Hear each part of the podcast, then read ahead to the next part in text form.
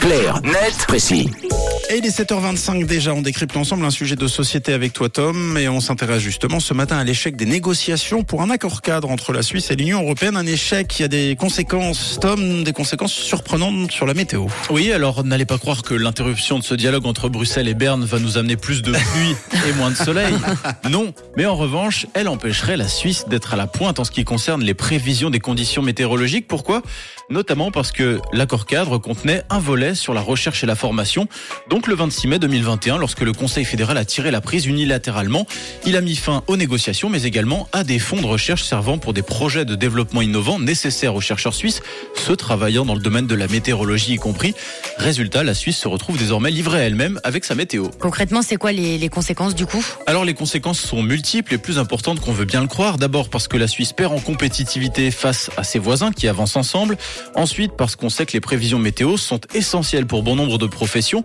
Le directeur de l'Office fédéral de la météorologie et de la climatologie a tiré la sonnette d'alarme ce week-end dans les colonnes des journaux alémaniques du groupe Tamedia.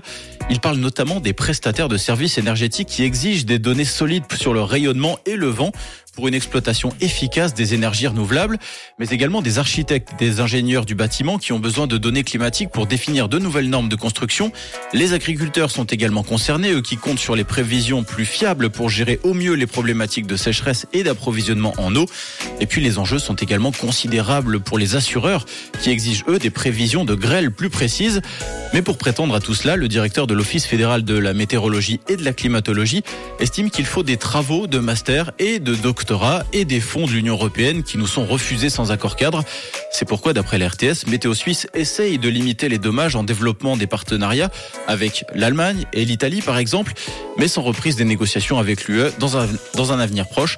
Le ciel aura peu de chances de s'éclaircir côté suisse. Oui, merci euh, Tom. Un clair net précis et dégagé euh, ce matin sans rature nuageuse. Vous retrouvez tous les matins évidemment le rendez-vous en podcast euh, sur rouge.ch en fin d'émission évidemment. Sinon c'est en direct aux alentours de 7h20 sur Rouge. Une couleur. Une couleur.